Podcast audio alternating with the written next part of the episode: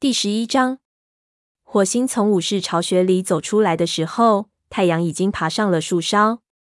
他抖掉粘在身上的枯叶，深吸了口清爽的空气，伸了个大大的懒腰。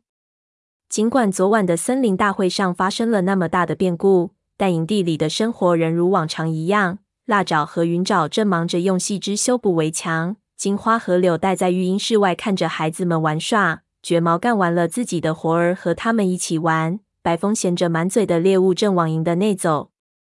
虽然火星人感到惴惴不安，但他担心的偷袭并没有发生。他向四周望了望，没看到沙蜂的影子。沙蜂一大早就领着巡逻队出去了，直到现在还没回来。他没有去参加森林大会。火星很想找他聊聊森林大会上的事。火星，是蓝星的声音。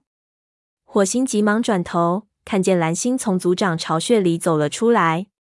是蓝星，有什么事？蓝星伸着脖子说：“到我巢穴里来，我们商量点儿事情。”火星跟在后面，发现他的脚步很急促，尾巴也晃个不停。虽然眼前并没有敌人。但他显出一副跃跃欲试的神情，仿佛要投入战斗一般。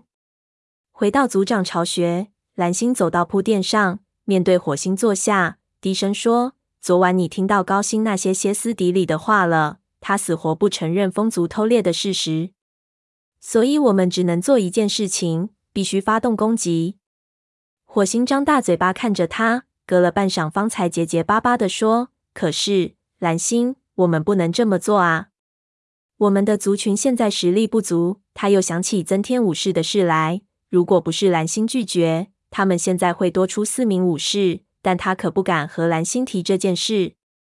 我们承受不了武士的伤亡。蓝星凶巴巴的瞪着他说：“你说雷族已经虚弱到不能保卫自己的地步了？”火星焦急的说：“保卫自己和发动进攻完全是两码事呀。”蓝星。我们还没有确切证据证明风族偷了。蓝星开始变得面目狰狞，身上的毛都竖了起来。他走上前，逼视着火星，厉声喝道：“你在质疑我的判断吗？”火星平静地说：“我不想看到无谓的流血。所有的迹象都表明，森林里有一只流浪狗，是它在捕猎兔子。我说过，狗不会独自游荡，它们总是跟在两脚兽身边。”那么狗的气味又是从何而来呢？住口！蓝星挥了一下爪子，擦着火星的鼻尖而过。他硬着头皮站在原地一动不动。我们今晚出发，明天一早便向风族发动攻击。火星心里一沉，为族群而战本来是武士的荣耀，但他从没有遇到过这样稀里糊涂的战斗。他不想让雷族或者风族为此付出血的代价。蓝星问。你听到我说的话了吗，火星？你去挑选武士，给他们下达命令，他们必须在月亮落山前准备完毕。他的眼睛里闪着熊熊的火焰，就像摧毁森林的那场大火，仿佛要将火星烧成灰烬一般。他说：“是蓝星。”但蓝星生气的打断他的话：“你害怕风族吗？还是你只会对星族唯唯诺诺？”连自己族群的权利都不敢捍卫了。他走到洞穴的石壁边，然后又走了回来，把脸凑到火星面前，低声说：“你太令我失望了。你就像族里其他武士一样，像你这样质疑我的命令，我怎么还能相信你会把全部力量都投入战斗中呢？”火星，你让我没有选择了。我将亲自带队攻击风族。火星对蓝星这一决定持一百二十个反对意见。蓝星一天比一天衰老，气力也在一点一滴的失去。他只有最后一条性命了，而且还神志不清。不过看见蓝星那副火冒三丈的样子，他还是不敢提这些情况。一切按您说的办，蓝星。蓝星说：“那么就照我的命令做吧。”火星退出巢穴，蓝星狠狠地盯着他，在他背后大吼道：“你和我一起去，但是记住，我会一直监视你的。”火星走到巢穴外，顿时打了个寒战，就像刚从冰水里爬出来一样。他的任务是挑选攻击队成员，并且命令他们准备月亮落山后出发，但他打心眼儿里不愿意执行这项任务。偷猎兔子的是狗，而不是风族。攻击一个清白无辜的族群，绝不是星族的心愿。蓝星犯了大错误。火星下意识地向巫医巢穴走去，也许炭毛能给他一些建议。他聪明睿智，而且和星族保持着特殊联系，应该比他更清楚下一步该怎么走。他走到巫医巢穴外的空地上，喊了几声炭毛的名字，里面却没有应答。他把头伸进巫医巢穴。才发现，除了沿着石壁整齐摆放的草药外，里面空荡荡的。他走出香薇通道，一时间不知道该怎么办。这时，他看见刺爪拖着一捆苔藓往老年猫巢穴那边走。刺爪看见火星，立刻放下嘴里的苔藓，说：“火星，炭毛外出采药了。”火星问：“在哪里采药？如果炭毛在营地附近，他就去找他。”刺爪耸了耸肩膀，说：“不知道，抱歉。”说完，他捡起苔藓走了。火星站在那里一动不动，心里既恐惧又迷惘。他不能向别的猫寻求建议，因为副组长绝对不能质疑组长的命令。他甚至不能和沙峰谈这件事，因为他严格遵守武士守则，对族长奉若神明。现在他只有一个希望了。他缓缓走回武士巢穴。恰巧碰见纹脸出来，看见纹脸疑惑的样子，火星解释说：“我想睡一觉，积攒了力气，好晚上外出巡逻。”他决定先不把晚上的计划告诉给他。纹脸同情地说：“你看上去很疲惫，火星，你工作的太投入了。”他舔了一下火星的耳朵，然后向猎物堆走去。武士巢穴里空荡荡的，火星正需要这样的环境。他可不想再回答更多的问题。他蜷起身子躺进苔藓窝里。如果他能睡上一会儿，也许能遇见半夜，可以请他指点迷津。他想起上一次梦里的情景：黑暗恐怖的树林里，怎么也找不到半夜。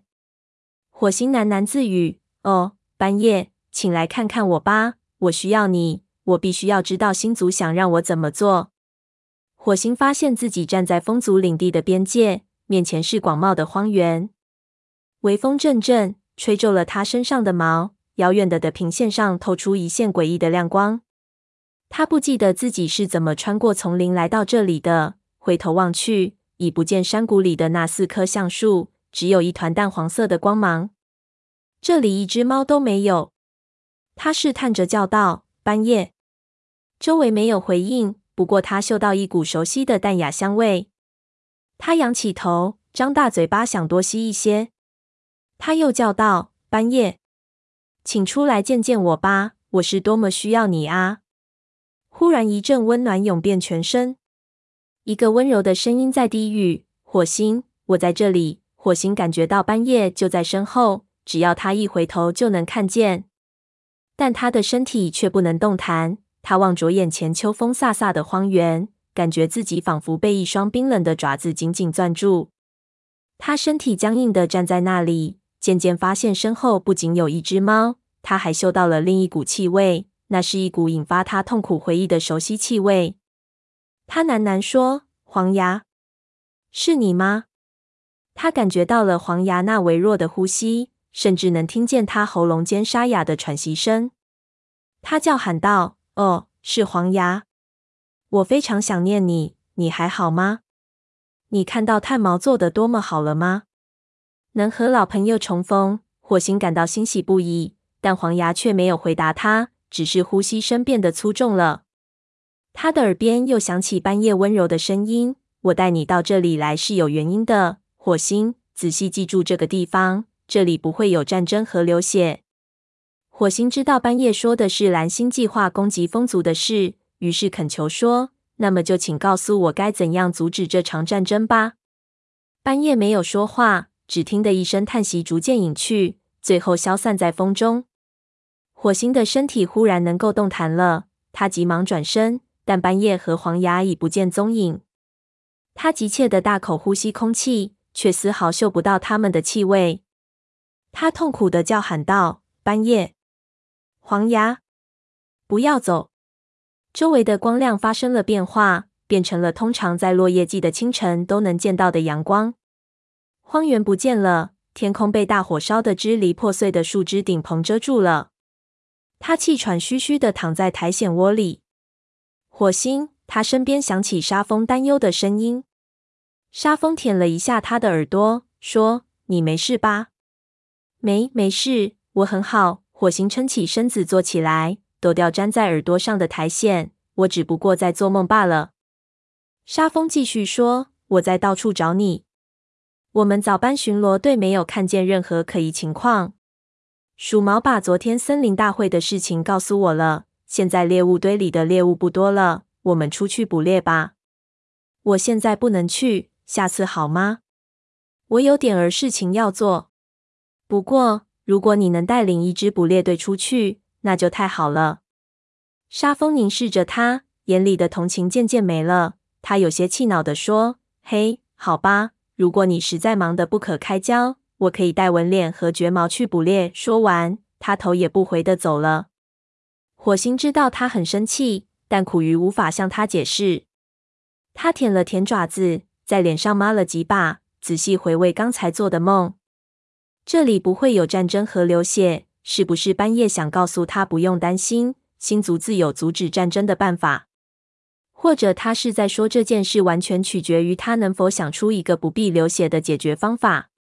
火星打定主意，不论怎样，雷族和风族之间绝对不能发生战争。